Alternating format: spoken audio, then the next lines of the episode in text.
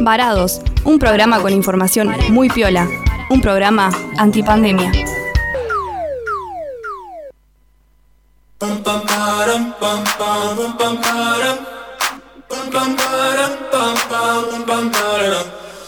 Oh my god, oh my god, these feelings just begun. I'm saying things I've never said, doing things I've never done. Oh my god, oh my god, when I see you, I should it right. But I'm frozen in motion and my head tells me to stop. Tells me to stop feeling feelings I feel about us. Try to fight it, but it's never enough. My heart is hurting, it's more than a crush. Cause I'm frozen in motion and my head tells me to stop. But my heart goes.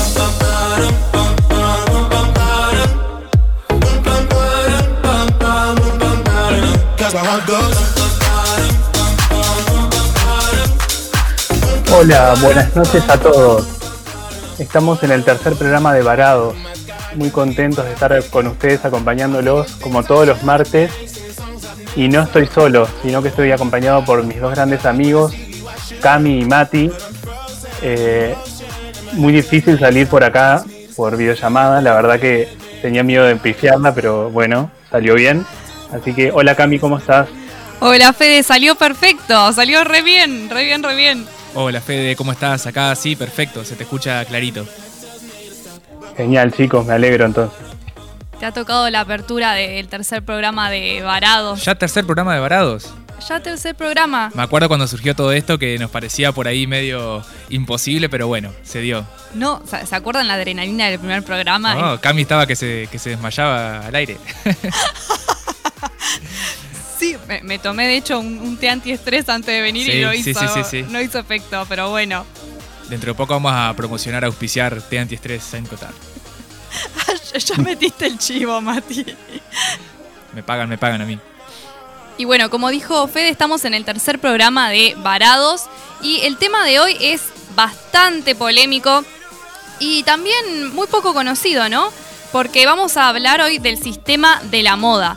Vamos a hablar justamente sobre qué es la fast fashion, qué es la moda sustentable, cuánta contaminación causa la moda en el medio ambiente, pero también vamos a estar hablando sobre la publicidad, cómo se representa la moda en la publicidad. Estuvimos haciendo algunas encuestas a ver si ustedes se sentían identificados con las fotos y las imágenes que se, que se mostraban.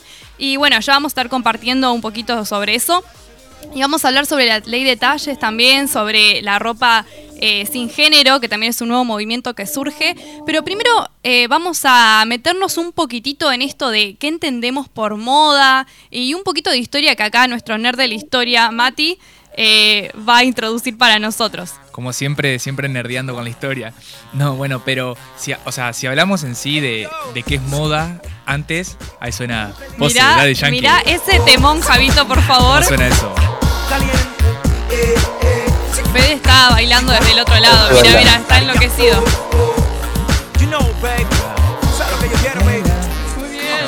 No vamos a cantar en Dale, Mati, que vos querés. pose, pose, Muy bien. esa voz. No, bueno. Pero- Ah, Javito está bailando eh, del Sí, otro sí, lado sí, sí, también. sí. Se arma el recachenga acá. Em, bueno, pero moda, vamos a ver que no solamente es pasarelas, no solamente es pose y todo eso. Moda puede incluir, digo, es todo un mundo. O sea, tenemos que hablar antes que nada de lo que es la importancia de la vestimenta, pero como mucho más que simplemente la necesidad de vestirse, ¿no? Eso es algo que, tenemos todos. Pero la importancia de la vestimenta como algo, como lo simbólico, como lo que comunicamos con nuestra ropa, eso lo encontramos, creo yo, en todas las culturas, en cualquier época, y es esta importancia que tiene para diferenciarse, ¿no? Desde siempre se ha usado la forma de vestirse, de también de, de adornarse, maquillarse y demás, para, por ejemplo, para diferenciarse, para diferenciar hombres y mujeres, que bueno, como les decía Cami, después vamos a hacer un poco algo de eso. Eh, también para diferenciar, imagínense, por ejemplo, no sé, un líder que se diferencia del, del resto. Y tenemos que saber que también diferenciarse es al mismo tiempo identificarse. La, la vestimenta para identificarse como una tribu, como un ejército, como una clase social, etcétera. Cumple todas estas funciones. Sí, como la pertenencia también a una tribu urbana. ¿Te acordás los floggers hace no mucho tiempo atrás? Que Claro. tenían una, una vestimenta, o los punks, o los medios que son rockeros, Siempre, tienen sí. como un código de vestimenta bastante particular. Totalmente. Y a bueno, ver, vos Fede fuiste flogger, ¿puede ser? ¿Vos decís que fui flogger por mi, mi pseudo hopo? Como que No sé, no sé, te Uh. pregunto, ¿fuiste flogger en algún momento? Estuve ahí, todos tenemos como medio un, un pasado medio flogger de... Sí, De yo bailar usaba, electrónica. Sí, sí, yo usaba chupines de colores, me acuerdo. Ahí va, ya me, ima- me imaginé. ¿Has- ¿Vos usabas jopo, Fede? El, el hopo, viste, con el gel que vos te lo dabas para un lado y no se sabía lo que era, bueno, ahora estoy un poco mejor, creo yo. Ay, amo. Ahí va. Es más, no me quiero extender en esto, pero quiero decir que después investiguen que sus fotologs deben seguir existiendo. Creo que es medio difícil o imposible eliminar fotolog, así que deben seguir existiendo. Ese archivo peligroso sigue estando ahí. Así que. Sí, bueno, era la, era la época en la que estaba de moda eh, salir con la cámara digital. ¿Te acordás? Sí, que sacaron- todos sacábamos con la cámara digital enfrente del espejo con el flash ese que era. Todo. Era re cool. Salía toda la mugre del espejo así. Es verdad. Pero bueno. Bueno, pero no nos vayamos de tema, ¿no, Ok, Mati? volviendo. Bueno, hoy por hoy tenemos todo este millón de cosas, ¿no?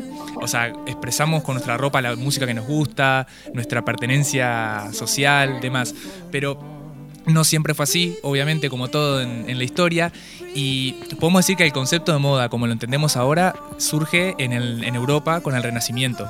Ahí en esa época se empezó a profesionalizar la costura, aparecieron otros estilos, con otros colores, con otros diseños.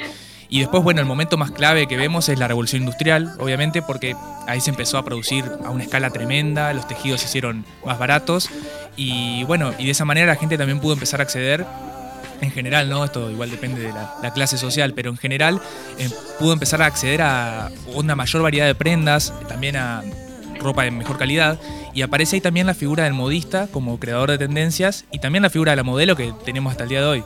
Después, bueno, el siglo XX estuvo marcado en la moda masculina por la influencia de los ingleses y en la moda femenina la, la influencia francesa, eh, la costura francesa. Exacto, Y- bueno, tenemos a, a Coco. Coco Chanel, sí, en los años 20, que ese fue otro de los momentos también bastante, bastante claves, porque, bueno, un poquito antes, en la Primera Guerra Mundial, ahí había pasado, habían pasado cambios muy locos, ¿no? Porque esto lo vemos siempre en la historia de la moda, cómo está ligada también al contexto, depende muchas veces del contexto, porque por ejemplo, en la Primera Guerra Mundial los hombres se fueron a la guerra y las mujeres tuvieron que ocupar sus trabajos en fábricas, en distintos lugares que en esa época estaban reservados para los varones. Entonces empezaron a usar uniformes, ropa holgada, pantalones por necesidad. Después en, en los años 20, como vos decías, Cami, que le llaman los locos años 20 porque Exacto. en Estados Unidos hizo un boom el jazz, el consumo, la fiesta y demás. Sí, sí, hay mucha pluma, hay mucho satén, hay, Sí, hay- ¿no? hay mu- mucha extravagancia en los años 20. Hay una película que está buenísima que se llama El Gran Gatsby y ahí muestra Sí, cómo eran los años 20. Justamente tal cual. eh, está relacionado con el esplendor económico de esa época, ¿no? Sí, Había sí. como mucha riqueza, entonces por eso. Pero ¿qué pasó en el 29, Bueno, Mati? en el 29, como muchos sabemos, eh, ocurrió una tremenda crisis que afectó bueno, a Estados Unidos, pero al resto del mundo. Y después también le siguió la Segunda Guerra Mundial. O sea, momentos donde el estilo de vida que se empezó a llevar eh, demandaba otra cosa. O sea, nos llevaba a vivir de otra manera. Y también a escasear los materiales por la guerra. Y ahí la moda se, como que se volvió algo mucho más austero, digamos. Se frenó un poco eso. Pero después tenemos ahí sí el gran cambio cultural que tenemos que, hablar, que fueron los años 60. ¿no? Los años 60 donde ya eh, surge todo un consumo destinado a los jóvenes. La figura de los jóvenes no existía antes como la conocemos ahora para la publicidad y demás. Entonces aparece eh, destinado a los jóvenes eh, los jeans, la minifalda, la bikini, con otros colores, cortes, estampados, y también ligado a que empieza a haber toda una contracultura. Conocemos el movimiento hippie, el rock, eh, lo que le llaman la liberación sexual de esa época, Exactamente, que está junto con la píldora anticonceptiva. Va todo de la mano. O sea, todo de la mano. Lo que queremos eh, señalar con esto tiene que ver con que la moda no es un mundo aparte que no tiene nada que ver con la sociedad, sino justamente que eh, se alimenta de lo que pasa en la sociedad. Eh, y por lo tanto lo que planteamos en este programa es justamente que no es nada banal. Y no, para nada. más adelante, bueno, Fede va a hablar en el segundo bloque sobre algo muy importante que tiene que ver con, con el sistema de la moda hoy en día que los va, los va a impresionar bastante, la verdad. Sí, ahí hay una gran sorpresa que, que la verdad que nosotros investigando para el tema nos hemos encontrado con algo muy fuerte. Pero volviendo a esto que estábamos diciendo, que no escapa al contexto nunca la moda, hoy por hoy, ¿de qué podríamos hablar? O sea, cosas que influyen en, lo que consumimos. O sea, yo pienso en las redes sociales, por ejemplo, que influyen en, en general en todo.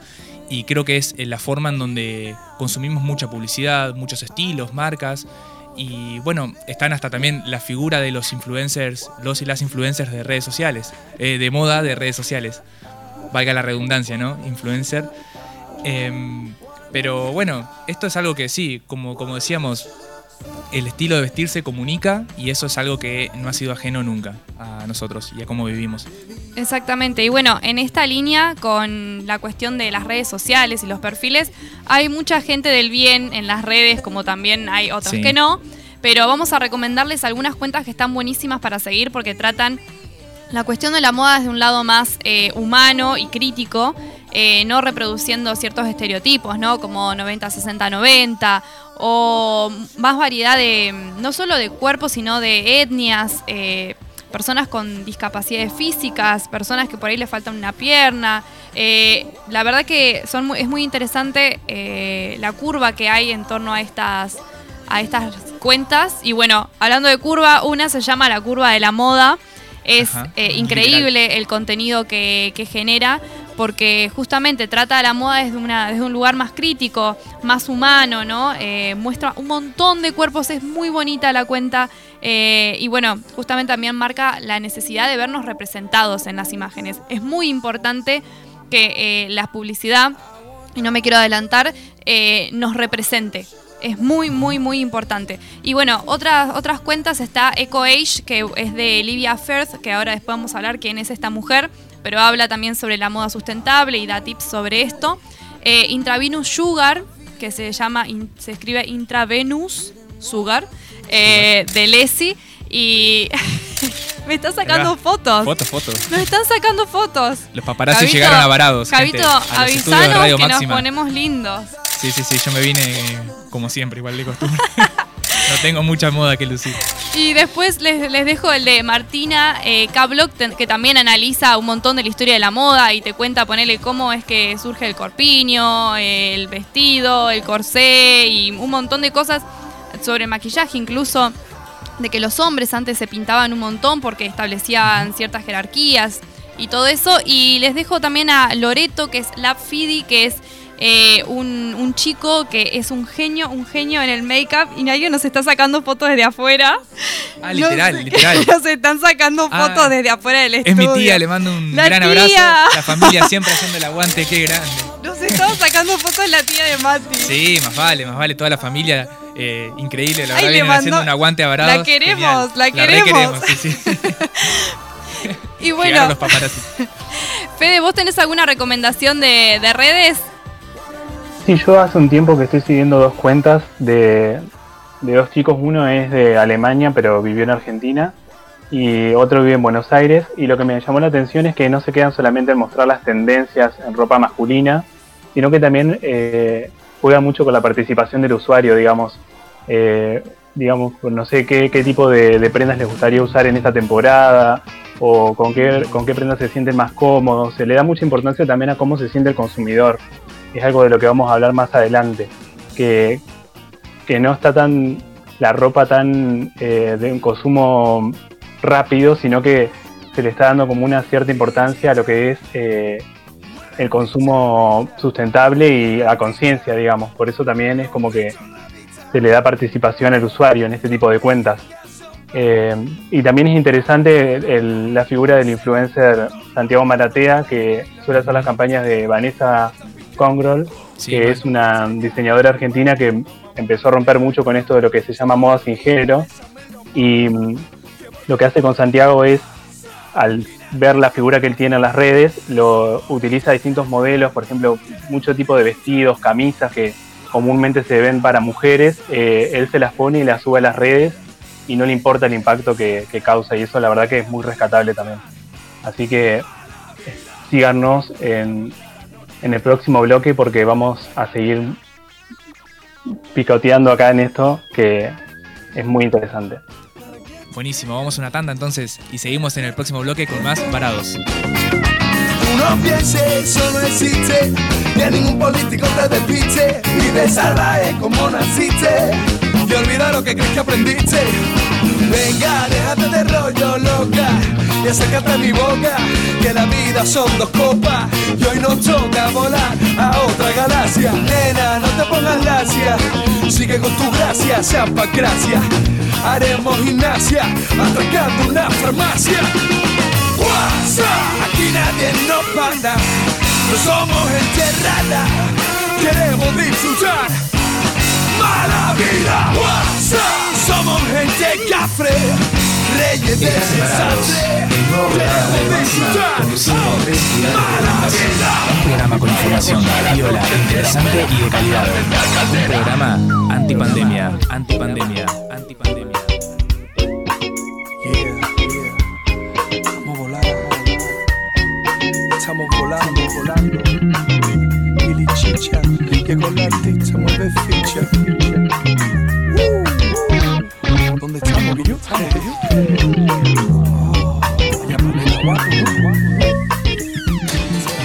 Cultural Inglesa. Inglés para todos los niveles.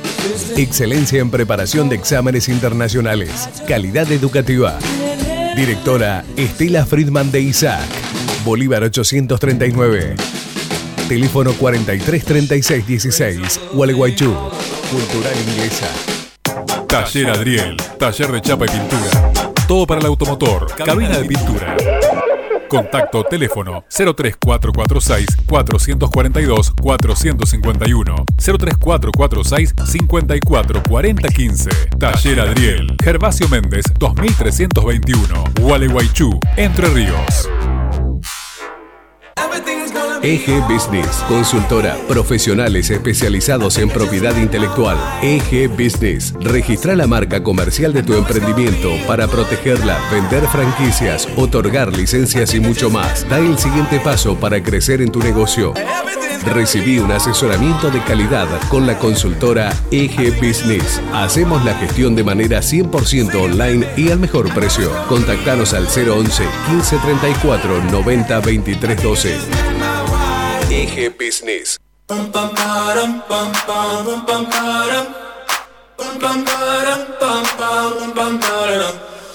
Oh my god, oh my god, these feelings just begun. I'm saying things I've never said, doing things I've never done. Oh my god, oh my god, when I see you, I should it right. Bueno, estamos en el segundo bloque de Varados y les estuvimos anticipando que vamos a hablar sobre el sistema de la moda, sobre qué es fast fashion, qué es la moda sustentable y cuál es el impacto real que la moda eh, ocasiona en el medio ambiente. Y bueno, vamos a darles eh, algunos lineamientos para que entiendan cómo funciona el sistema de la moda hoy en día. Eh, les tiene un datito. En las últimas dos décadas aumentó un 400% el consumo de ropa. O sea, solo en 20 años pasamos a consumir 400% más de ropa. Eh, y obviamente con este consumo eh, tan grande se necesita producir grandes cantidades de ropa en muy poco tiempo. Y no solo en muy poco tiempo, sino que además que sean baratas, ¿no? Porque esto está ligado a una concepción de consumo donde el consumo está muy ligado a la cuestión de la felicidad y que pareciera que cuanto más tenemos, más felices somos, Claro, a sí, pesar de que los estudios indican lo contrario, ¿no? Sí, sí, obvio. eh, de hecho, sí, los estudios en general muestran eso, que la gente que vive más pendiente de, de asociar, digamos, su, su estado de felicidad con, con lo que puede consumir y con lo que compra y demás, en realidad eso no, no la llena y vive más estresada por eso y, y nada, y se pierde, digamos, de la- las cosas importantes de la vida, que son otras. Claro, y esta dinámica, digamos, eh, que impacta en un montón de sectores, no solo en la moda, eh, pero bueno, hoy estamos hablando de moda, hace que la ropa eh, se produzca con materiales de muy mala calidad y en situaciones donde los trabajadores pasan cosas muy feas que después vamos a no quiero como meterme mucho en esto porque después lo vamos a hablar pero imagínense que para que una remera nos salga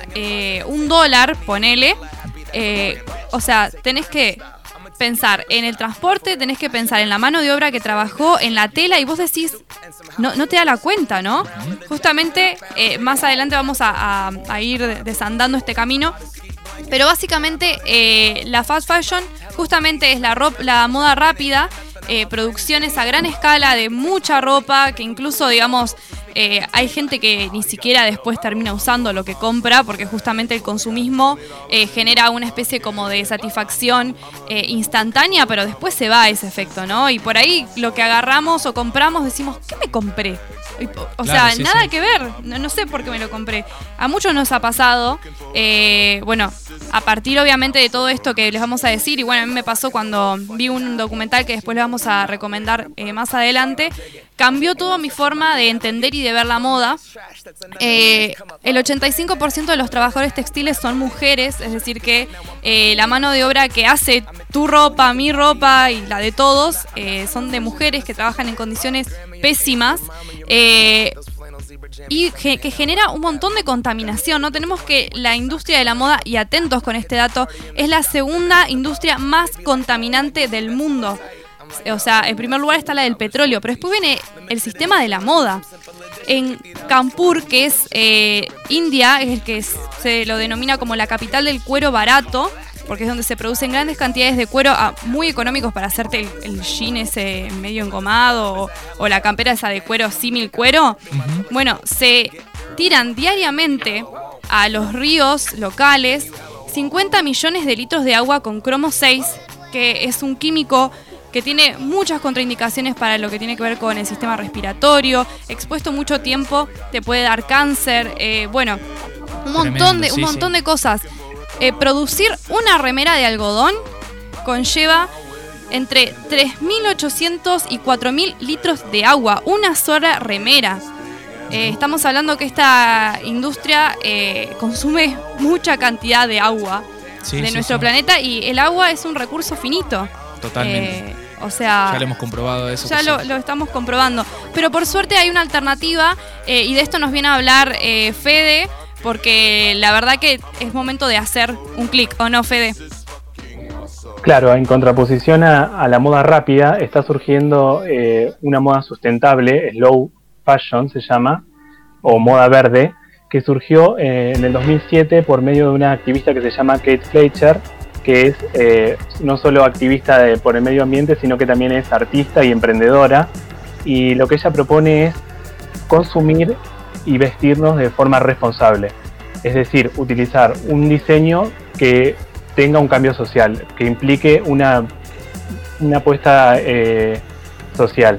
Y lo que rescato de la moda sustentable son tres puntos, que minimiza el impacto medioambiental, garantiza los derechos laborales, es decir, la producción del producto mercancía, eh, teniendo en cuenta todos los impactos que hay en toda la cadena de valor, y a su vez una economía circular y que no, no se guía por el individualismo, sino que tiene en cuenta cada, cada uno de los trabajadores y el impacto que puede ocurrir en, en el proceso.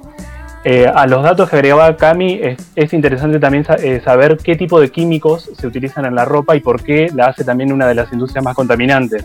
Por ejemplo, eh, existe químicos daninos como los florados, que son los que le dan que la ropa se pueda quitar las manchas, o los formaldehídos, que son los que hacen que la ropa no se arrugue.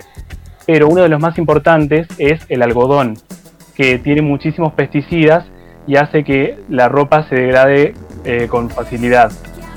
Pero eh, a lo bueno es que estuve investigando y encontré que en Argentina, en la comunidad COM, hay un, proceso eh, que se está trabajando con algodón sin agrotóxicos.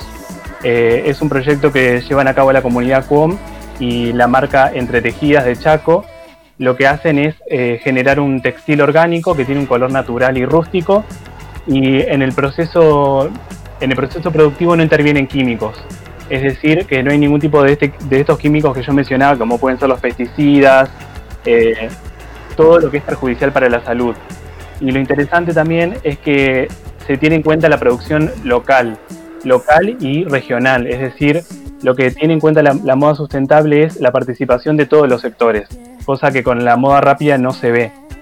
Y lo importante de la moda sustentable también en nuestro país se dio cuando en 2018 surgió la Asociación de Moda Sustentable, cuya presidenta es Alejandra Jouchi, que tiene un proyecto que se llama Cosecha Sustentable, también súper interesante, donde los tres pilares para ella son la solidaridad, la sostenibilidad y la espiritualidad. Ese es un concepto fundamental para la moda sustentable, que el proceso de producción sea sostenible. Eh, y después en las redes voy a estar pasando otros proyectos que estuve investigando también que son re interesantes y son autóctonos de nuestro país. No, tremendo, Fede, esto que, esto que nos contás. está buenísimo escuchar, digamos, que hay experiencias eh, que tenemos en Argentina, justamente de gente comprometida con producir de otra manera. Y bueno, justamente relacionando cómo se integra la parte social con la parte ambiental y con otra forma de, producir, con otra forma de, conocer y entender las, posibilidades que nos da los tejidos y demás, tenemos una entrevistada de lujo, tenemos que decir, es una gualeguaychense que es diseñadora textil, egresada de la UBA, ella es Gisela Bertora y la tenemos en línea ahora. Hola Gisela, ¿nos escuchás? Hola, ¿cómo están? Hola, ¿qué tal? Te habla Mati, acá estoy con, Camila, que ya la Hola, conoces. Hola, sí. sí. ¿Cómo andan? Y nuestro amigo, nuestro amigo Fede, que desde Buenos Aires está también con nosotros acá. Qué bien. Hola a los tres. Hola, bueno. Hola, sí, un gusto. Un gusto que estés acá con nosotros. Y bueno, queríamos, queríamos saber... Em, tenemos entendido que has estado trabajando mucho con las distintas culturas indígenas de, nuestra Latinoamérica y bueno, en especial con su cultura textil. Y nos gustaría saber un poco cómo, cómo es eso, cómo comienza tu viaje por, por conocer estas culturas y tu experiencia que, has tenido con distintas comunidades en Colombia, en México. Sí, bueno, justo eh, es loco porque yo empecé hace 13 años mi, mi primer marquita eh, y cuando viajé a Colombia por primera vez, eh, fui a hacer una colaboración para una marca con, un socio colombiano con eh, la comunidad eh, COBI de la Sierra Nevada de Santa Marta. y, y, bueno, y como que hice toda la planificación de marca y los diseños y demás investigando por internet, ¿no? Y como en el proceso creativo que, que normalmente tenemos los, los diseñadores. Y cuando llegué me di cuenta que ellos cuando hacían el tejido eh, casi prácticamente estaban meditando. Wow, Entonces me voló la cabeza. Sí, me imagino. jamás en Google me apareció eso, ¿no? Claro, claro. Eh, así que bueno, fue como un como un sopapo espectacular, ¿no? Un despierte de que claramente la única forma de producir eh, no era la que yo conocía y obviamente esa me gustaba mucho más. Eh, y como que me despertó ¿no? otra conexión con, con la producción, con el consumo y bueno, básicamente dejé de hacer mis marcas y me, dediqué a, viajar y a, conocer un poco más el arte textil de América que no lo conocía, como que siempre estudiamos las telas italianas, la seda china, ¿no? como que miramos al otro continente y, y acá no, no, teníamos, no tenía ni idea de de toda la, sabiduría ancestral y toda la riqueza y las raíces ¿no? de, la viariala, de nuestra América prehispánica. Sí, sí, totalmente. Siempre antes hablábamos justamente de cómo conocemos la influencia de los ingleses, de los franceses en la moda, pero eh, la riqueza cultural que tenemos en Latinoamérica, eso hay que verlo porque también nos enseña otras cosas. bueno, en el caso, en, en, México vos también pudiste estar trabajando con, con distintas culturas, ¿no? Sí, en México estuve tres años y medio, es donde más estuve recorriendo. Eh, y también es loquísimo, porque nosotros desde acá, no sé, es como que generalizamos, ¿no? Bordado mexicano. Sí. Y en realidad es un mundo, porque obviamente que cada comunidad eh, tiene sus convenciones, tiene su, sus simbologías, sus técnicas. Después entre las mismas comunidades, como se fueron eh, siendo distintos, o sea, armaron distintos pueblos, digamos, distintas células de, con la misma lengua quizás, pero distintas células para diferenciarse, como bien decían recién en la introducción, unos con otros también empiezan a, tener textiles distintos, con bordados distintos, con tejidos, con tintes naturales diferentes. Eh, así que bueno, hay una diversidad en México que es fabulosa. Tremenda, sí. Tremenda. Y bueno, ¿y has, has estado entonces eh, diseña, o sea, trabajando con algunos diseños de ahí, con algún proyecto de marcas, con algún tipo de desfile o feria? No, lo que he estado haciendo es, eh, porque bueno, me, he quedado con ganas de, hacer una colaboración como más a nivel más productiva. Eh, solamente hice un par, un banco y un par de cosas, pero que eh, no, no las puse a la venta, digamos, fueron como para quitarme las ganas, pero hice más que nada eh, un trabajo de gestión cultural. Yo daba clases en una universidad de, modas en México eh, y como que sentí que mi, labor ahí, más que querer crear y producir, era un poco despertar o no sé si, pero al menos llevarles ¿no? toda esta riqueza indígena, que toda esta riqueza originaria que tiene México a los estudiantes como para tener un poco más de conciencia, primero porque tienen eh, sistemas de producción mucho más sustentables y cuidadosos con el medio ambiente, además tienen una producción eh, conceptual muy fuerte, o sea que es la antítesis al fast fashion de la moda sin lenguaje, eh, también visibilizar la, la, gravedad del plagio, ¿no? porque todas estas marcas de moda rápida también eh, se apropian de, las, de prendas completas, ni siquiera de detalles, de prendas completas que quizás son de uso ceremonial y que, no cualquiera lo usa y los cosifican, ¿no? Porque los hacen de, forma seriada, explotando gente, contaminando, bueno, todo lo que mencionaban recién. Eh, entonces era como que sentía que tenía que llevar todo ese trabajo a la universidad y después empezar a armar exposiciones eh, sobre arte textil mexicano eh, la última la hicimos el año pasado en, en Chile, este año teníamos, pero bueno, por la pandemia se nos suspendieron. Eh, y bueno, y también ahí va una mujer indígena, Eli, que es artista textil y además es estudiante de diseño, y cuenta, ¿no? Cómo es eh, nacer con, con, la cultura textil, a qué edad empiezan y bueno, todos los, los procesos y los caminos que, que van teniendo. Eh, a mí me interesó mucho eh, la parte de gestión cultural que estás contando, eh, sobre todo lo que serían los, los, proyectos que tienen para de enseñanza. O sea, me gustaría que nos cuentes cuáles son los proyectos que están llevando a cabo en cuanto a educación, porque la verdad que me pareció muy interesante esa movida. Sí, mira, lo que es gestión cultural con, con las comunidades indígenas, lo que hacíamos es, por ejemplo, en las exposiciones, eh, brindar talleres eh, de tejido en telar de cintura, que es eh, uno de los telares prehispánicos de acá, distintos tipos de bordado, que, todo esto enseñado por, por ellas mismas, ¿no? Procesos de tintes naturales, que bueno, yo acá también en, en Gualeguaychú estuve haciendo, y después todo el análisis este de, las cosmovisiones o cosmovivencia, que es una palabra que me encantó, porque creo que cosmovisión lo, vemos, el, blanco dice que es una cosmovisión, ellos viven todo eso. Eh, así que un poco mostrar el valor inmaterial de, de, toda de todos estos productos, ¿no? Eso es como la parte de capacitación. Después, bueno, eh, hago otras, otras que son de triple impacto, eh, que ya es más con el tema de reciclado y se mezclan capaz técnicas artesanales prehispánicas, pero con materiales recuperados de los residuos nuestros. Gise, ¿nos puedes explicar un poquito más lo que tiene que ver con las prácticas de triple impacto? Sí, eh, son prácticas eh, con impacto económico, social y ambiental. Eh, que está bueno lo que recién mencionaban del slow fashion porque todo, hay distintas si uno googlea prácticas sustentables hoy en la moda, también nos encontramos con, muchos términos y que se pisan, que algunos no, terminan siendo tan sustentables o sostenibles. Em, pero básicamente lo, que se busca en un desarrollo sostenible es generar este triple impacto, ¿no?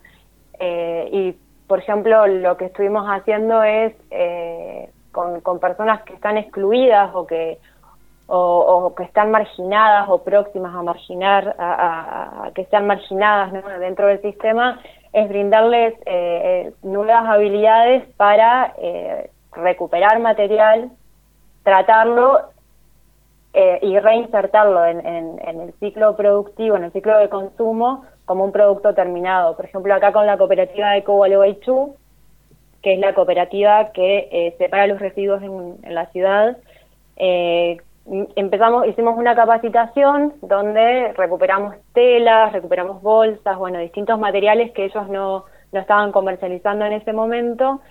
Eh, y la idea era llegar con, con un producto de diseño conceptual, que esto quiere decir que el, que el producto va a llevar un mensaje, que no es un, producto solamente funcional, digamos, eh, o, decorativo, eh, y decidimos hacer una línea escolar para transmitir el mensaje a los chicos de la importancia de la separación de los residuos, que al final ese residuo es un recurso, ¿no? Es, es, termina siendo la materia prima del producto que estábamos comercializando. Y bueno, hicimos unas cartucheras eh, y en la etiqueta, por ejemplo, poníamos los días de, separación de residuos, como que ese, esa era la, finalidad de este, de este, de este proyecto. O sea, más allá de que buscábamos un bien económico extra para, para los compañeros de la cooperativa, la idea era generar un impacto social, de que la gente entendiera de otra manera, digamos, por qué la importancia de la separación del residuo, que viera el producto eh, que había salido ¿no? de, de, estas bolsas, en este, este caso fundíamos bolsas,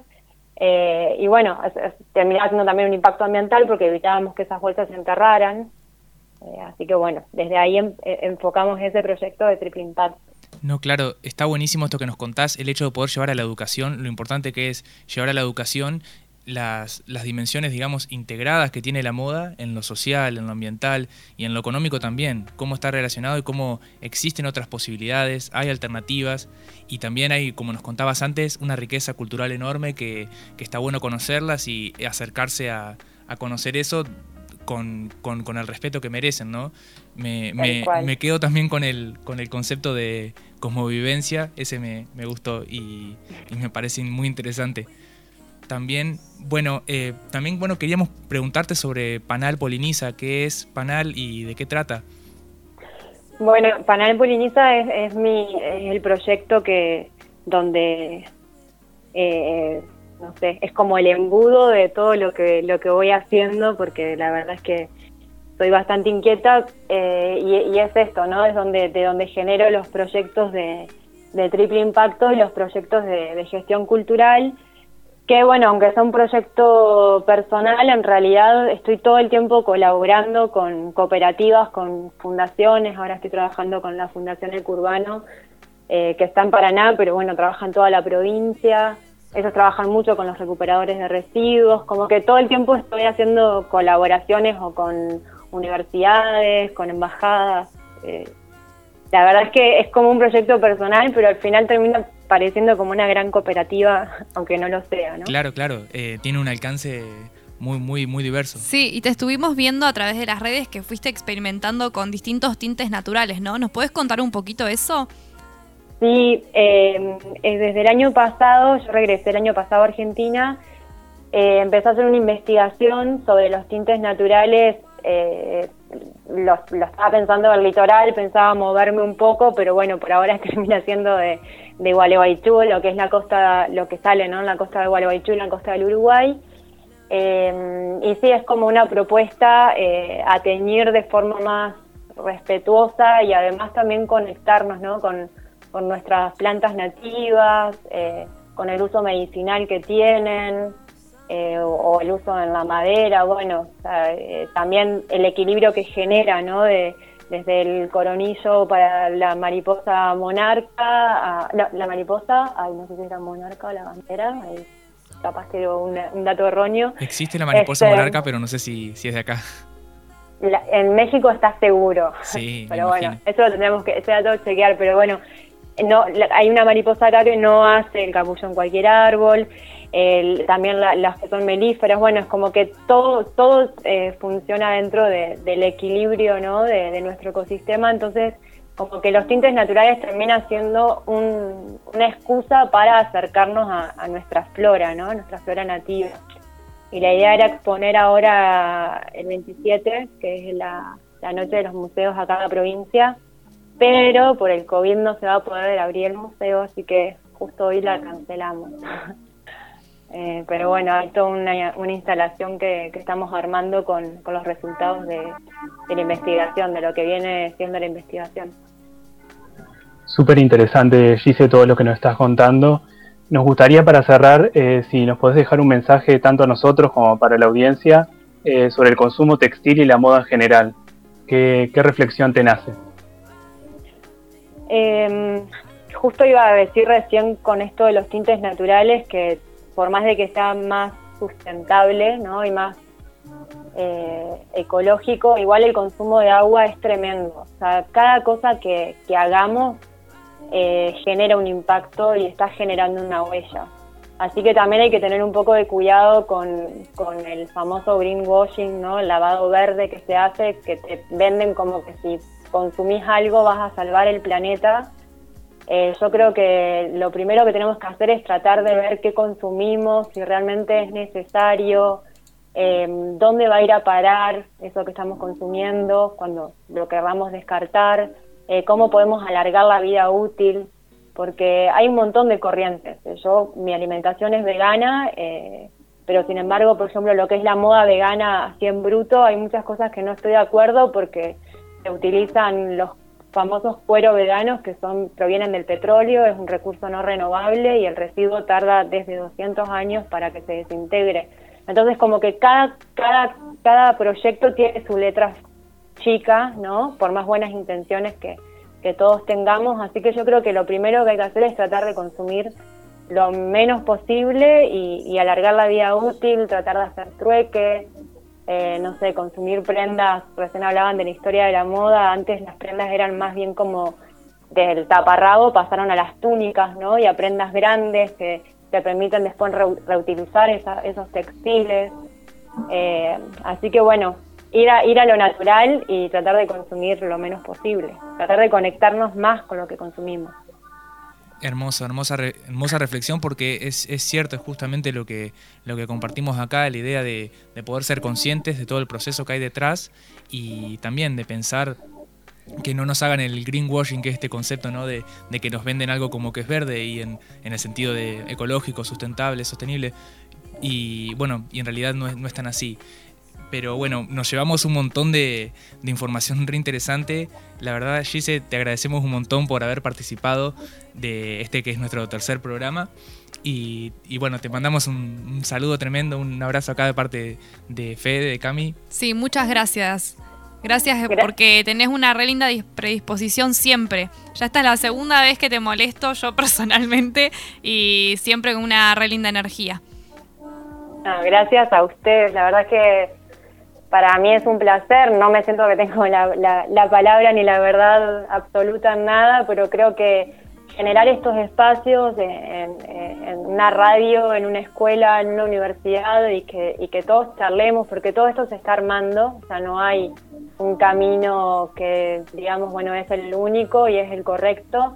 Creo que está bueno que, que todos hablemos, que todos propongamos, pensemos, nos volvamos a preguntar y repreguntar. Así que también los felicito a ustedes por, por generar estos espacios, ¿no? Y, po y poder llevarlo a, abiertamente a la sociedad. Así que bueno, les agradezco yo. Bueno, muchísimas gracias. Gracias, Gise. Bueno, saludos. Un saludo. Chau, chau. chau.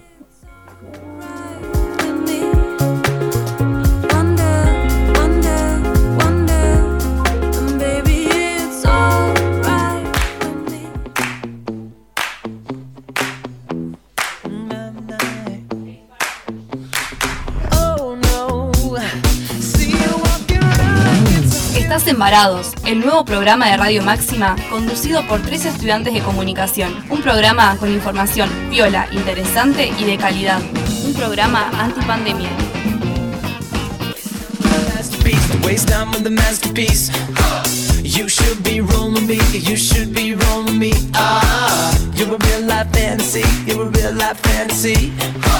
But you're moving so carefully, let's start living dangerously. Bueno, gracias Javito por esa musicalización Tremendo, que nos sube tremendo. el martes. Nos levanta el martes a full. Sí, sí, un genio, un genio. Y bueno, estuvimos conversando con Gisela Bertora, que nos dejó una reflexión re bonita.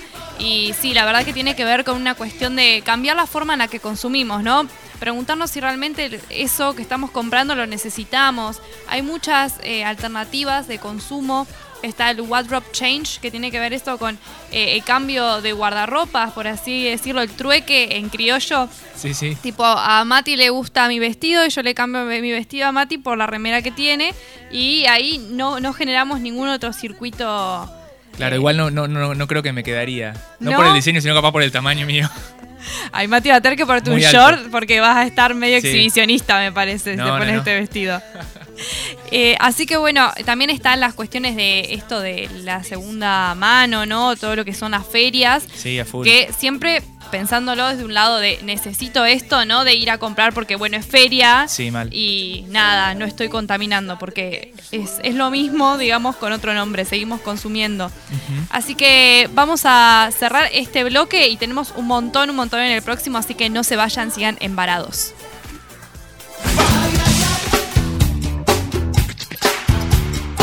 Esse som é pra bater no seu baile, você vai curtir comigo e vai dançar todo mundo aí. Porque nesse barato, nesse esperto, nesse swing, vamos ver, vamos dançar, vamos sacudir, vamos balançar. Ei, ei.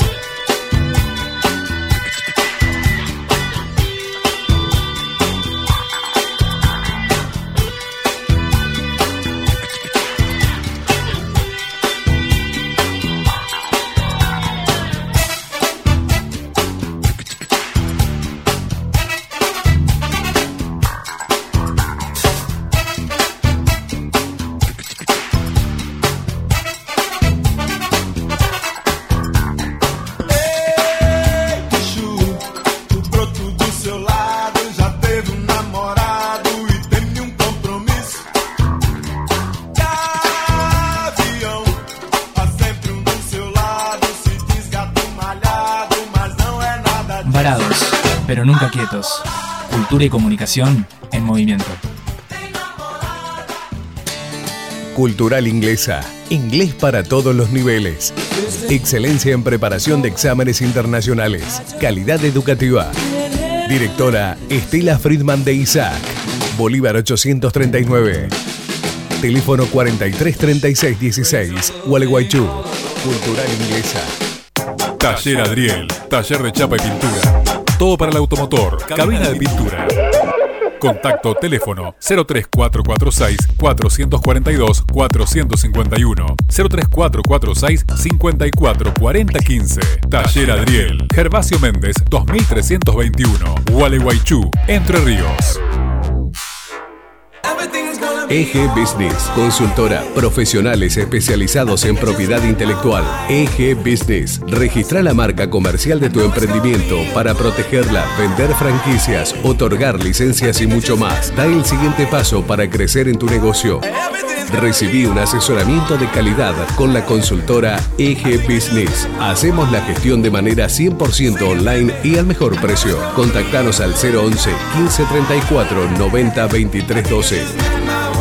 EG Business.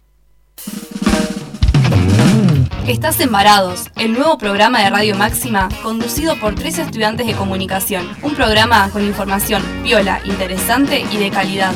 Un programa antipandemia.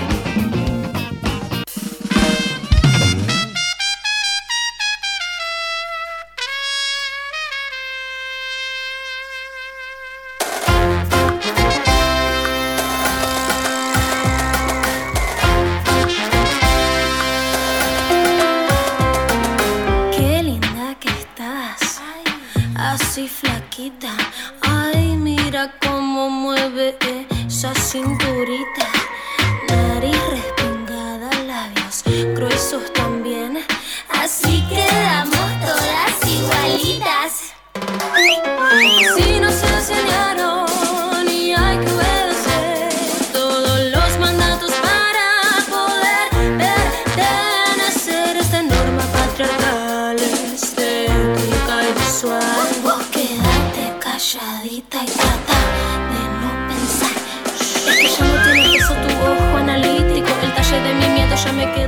Seguimos con más varados. Estamos escuchando de fondo a Connie Isla con la Ay, me canción. encanta, Mati. Sí, alto tema desde el nuevo disco de ella.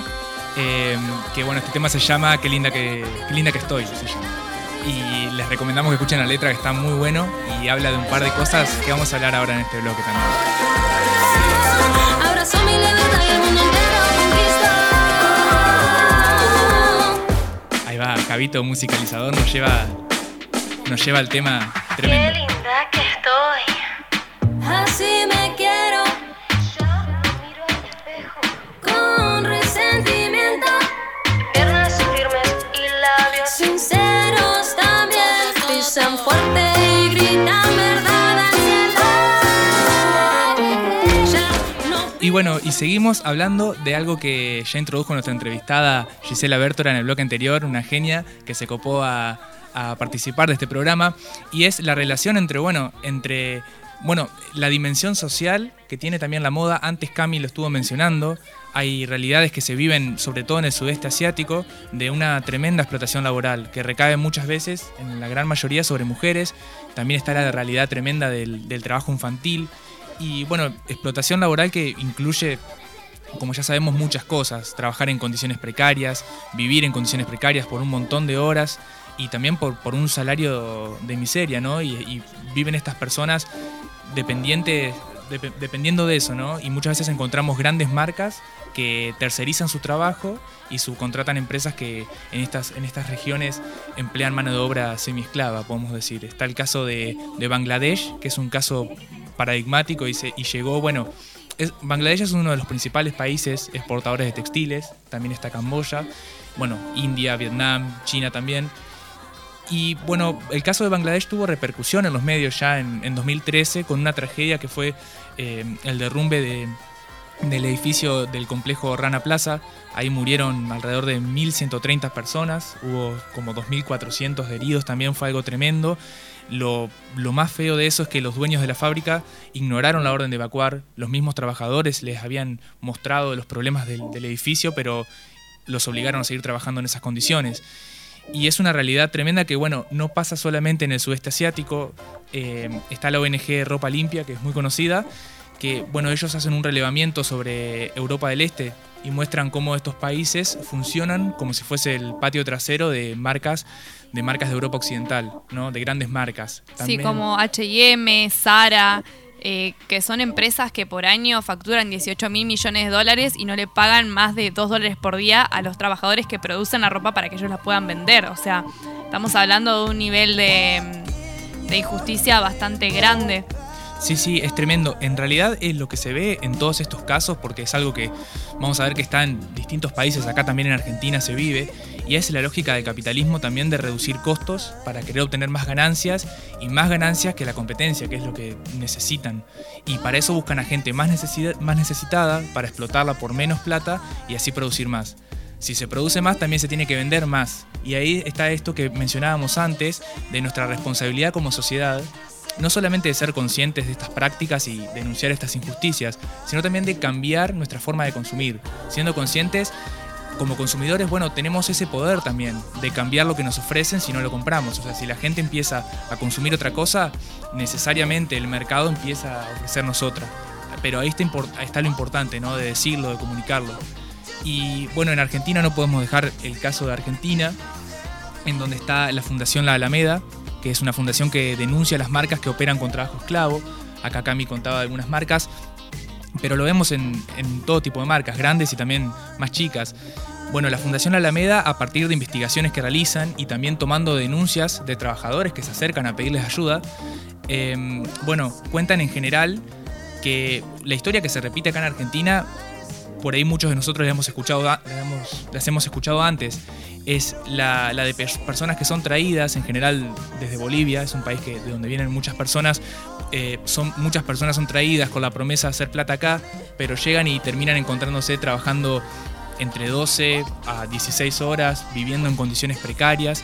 Y lo que pasa es que a la hora de pagarles les dicen que tienen que pagar primero por el viaje, por la comida, el alojamiento, y así siguen endeudándose y pagando con su trabajo. O sea, es una lógica muy, muy perversa que hay que ser Sí, con conscientes trabajo esclavo. trabajo esclavo realmente. Y bueno, pero además de denunciar y luchar contra esto, eh, la Fundación La Alameda tiene su propia marca, que es Mundo Alameda, que bueno, a los que nos escuchan que están en Capital, o nosotros mismos a veces cuando estamos en Capital, podemos encontrarlas, podemos encontrar la ropa que venden en el mercado Don Plan de en Palermo. Es un mercado donde hay muchos emprendimientos y muchas movidas y autogestiva. Y ellos trabajan como una cooperativa también, desde la autogestión y también con prácticas sustentables, que ahí está esa, esa pata ambiental que estábamos hablando antes, que es muy importante. Después, bueno, otra cuestión social de la que queremos hablar, que con Cami y Fede estábamos pensando que es interesante, que está buenísimo pensarla, o sea, mirarla críticamente, es la representación de los cuerpos en la publicidad. ¿Qué formas de ver, de pensar, de imaginar las cosas nos construye la publicidad? Bueno, y ni hablar del tipo de publicidad de la moda. O sea, ponerle si nos dicen, no sé, imagínate una modelo, imagínate una chica linda, un galán sex symbol, lo que sea. No sé, ahí va, Javito nos tiró un sonido, creo. bueno, no, pero es, es algo serio. Lo que, o sea, lo que pasa es que, bueno, se nos vienen a la, o sea, qué cosas se nos vienen a la mente y también qué cosas no. Porque lo que, lo que pensábamos es que esto es lo que tiene cualquier representación. Si mostrás algo como lo que es lo sexy o lo exitoso o lo que sea, dejas de mostrar o dejas de representar un montón de otras cosas. Y es decir que, o sea, y estas cosas dejan de existir o de ser tenidas en cuenta en, en nuestro imaginario social. Y las personas, la verdad que somos todas diversas, tenemos distintos tipos de tamaños, condiciones físicas, tonos de piel, tipo de pelo, géneros, identidades. Y lo que se puede hacer es, justamente, lo que se tiene que hacer, creemos que es importante, es que se represente, eh, se busque representar la diversidad. Exactamente. Y bueno, estuvimos haciendo una encuesta por Instagram y, o sea, es casi unánime la respuesta. La mayoría de las personas no se siente identificados eh, con, con las imágenes de las publicidades. O sea, el 95% de las personas que nos contestaron pusieron que no se sienten identificadas. Y hay ciertos movimientos sociales que están tratando de, traer nuevas representaciones de cuerpo y para eso está Fede para hablarnos que investigó muchísimo sobre esto. Sí, en Argentina es súper interesante el activismo que se llama gordo o gorde, que surgió en los 70 cuando se daba todo un, un clima de revolución en el país. Está ligado también a movimientos feministas y por igualdad de género. Lo que busca el activismo gordo es eh, romper con la representación tanto médica como eh, la representación por, por medio de la publicidad de los medios que se hace del cuerpo gordo, del cuerpo obeso.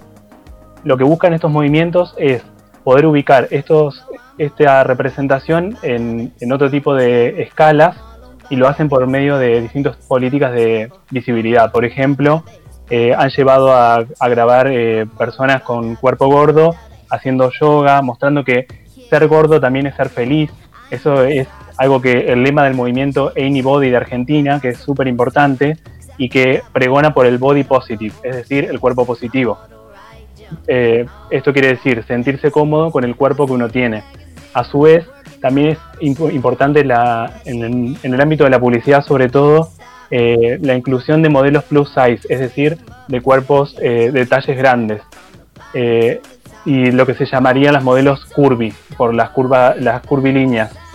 Eh, esto me trae a colación lo que pasó hace poco en la tapa de una revista de espectáculos, donde se ponía en primera plana la- a la hija de Máxima Zorrigueta diciendo luce su, su modelo plus size, como si eso la definiera como persona, como si eso eh, le diera la identidad. Y para terminar quiero recomendar el libro de Lux Moreno, que es activista gorda, filósofa y docente, que se llama Sobre la gordura en la era del espectáculo. Súper interesante y la verdad que ahí encontré muchísima información eh, sobre este tema. Sí, la verdad que es algo muy, muy interesante y, y que es necesario, ¿no? Eh, también una de las cuestiones que respondieron en, en redes tiene que ver con esto de sentirse mal a la hora de ir a comprar ropa, ¿no? Por las cuestiones de los talles. Hay gente que se le baja la autoestima. eh, mucha gente en contra de este talle único que sobre qué parámetros se erige, ¿no? Eh, esto de que vas a una tienda y compras un pantalón que es talle 40 y, y vas a la otra y es 42 y te quedan igual y vas a la otra y es 44, entonces eh, justamente la necesidad de que se aplique la ley de talles que ya está vigente desde el año pasado, pero no se aplica efectivamente. Claro, no- tengo entendido que la ley de talles fue sancionada el año pasado. No sé si eh, ha entrado del todo en vigencia o no.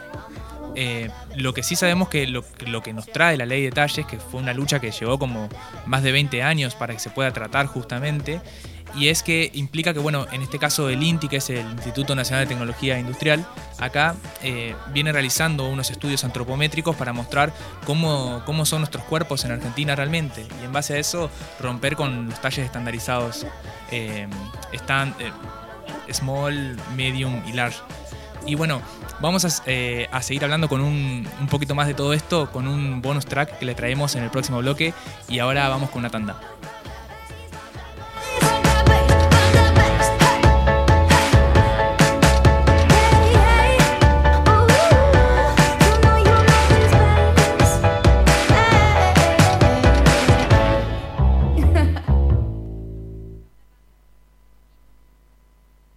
Estás embarados, el nuevo programa de Radio Máxima conducido por tres estudiantes de comunicación. Un programa con información viola, interesante y de calidad. Un programa antipandemia.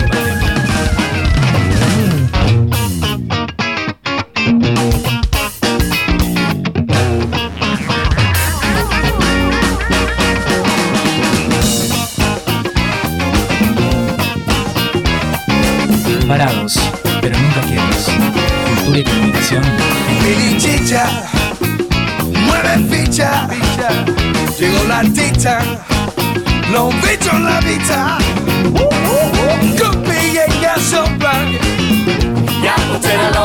Bien, estamos en el cuarto bloque de Varados. Ya estamos cerrando nuestro programa de hoy. La verdad que fue súper interesante todo lo que estuvimos hablando. Vamos a hacer un repaso. Eh, hablamos sobre la cuestión de la moda, pero no el concepto frívolo que se tiene de la moda, sino toda la cuestión social, con la explotación laboral, la- el impacto ambiental que hay en ella. A su vez estuvimos recorriendo lo que es el proyecto de Gisela Bertora, donde se, puede ver eh, a las claras que hay una, una posibilidad y hay una opción sustentable para ir contra la fast, fast fashion o moda rápida. Eh, por último, quiero recomendar eh, unos documentales que estuve viendo el fin de semana que fueron sobre, sobre moda, sobre cuerpos. Eh, uno es de Trucos, que habla sobre estas cuestiones que estuvimos eh, hablando con nuestros compañeros, que fue sobre la explotación laboral, eh, las malas condiciones de los trabajadores, qué hay detrás del- de, la, de la industria de la moda en cuanto al impacto medioambiental. Eh, se puede ver la opinión de Bandana Shiva, que es una referente medioambiental súper importante en el tema. A su vez quiero recomendar una serie argentina que se llama Cromo, que es una serie del 2015, tiene 12 capítulos y habla sobre una investigadora en eh, biotecnología que investiga la producción de una curtiembre en la provincia de Corrientes, donde están eh, los humedales más importantes de nuestro país, considerados parques nacionales. A su vez voy a recomendar por último Embrace, que es un documental que cuenta la transición de una físico-culturista austríaca, donde se ve la- el pase de un cuerpo considerado hegemónicamente como perfecto a un cuerpo body positive, que es aceptate y querete con el cuerpo que tenés. Es súper interesante porque cuenta historias de muchísimas mujeres en todo el mundo y la verdad que da para la reflexión. Así que yo me despido y los dejo con mis compañeros. Hasta el próximo programa. Ay, sí, bueno, todas buenísimas las recomendaciones de Fede. Bueno, de True Cost, por favor, véanlo. Ese documental te vuela la cabeza, fue la punta del iceberg para este programa y para nuestra curiosidad porque realmente es impactante.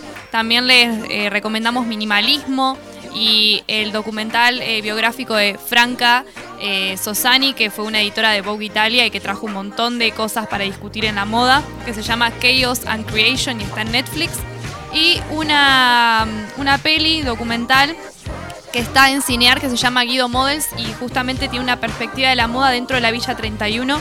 Es muy interesante, así que véanlo. Y bueno, espero que este programa haya sido de su agrado, ¿no? Eh, esto de poner en jaque el sistema de la moda, lo que decía eh, Fede con eh, los movimientos positivos en torno al cuerpo, que muchas veces tampoco alcanza, ¿no? Necesitamos leyes que se apliquen, ¿no? Porque eh, todo bien con decir, bueno, me acepto, me quiero, todo lo que sea, pero si de repente vas a las tiendas y no conseguís tu talle, si de repente no te ves representado, representada o representade en eh, las publicidades, es bastante difícil, ¿no? Entonces necesitamos no solo también aprender a aceptarnos, pero también que la sociedad y la industria se acomode a nuestras, a nuestras peticiones, ¿no?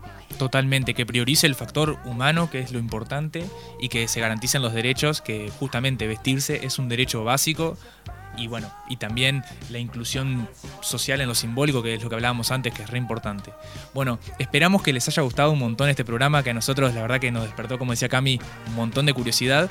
Y bueno, los esperamos para el próximo martes, para nuestro próximo programa, que vamos a hablar de, de viajes. Les digo eso nada más, y el resto de las Y sorpresas. es nuestro cumple mes. Y va a ser nuestro cumplemes. Acá me andan comprometiendo a traer Vamos a traer y qué sé torta, sí. Sí, sí, sí. Y globos, vamos a hacer fiesta. No, mentira, no se puede hacer fiesta. Bueno, vamos a festejar al aire. El, el programa. Camilo mira a Javito pidiendo aceptación. No, no vamos a hacer fiesta, pero vamos a traer unos globitos, al- alguna torta. Sí, sí, sí, sí. Algo. Y les vamos a agradecer a ustedes que están del otro lado. Ah, vamos a saludar a Lourdes, que mañana cumple años, casi me olvido, eh, que es nuestra fiel oyente desde Chacabuco, una gran amiga.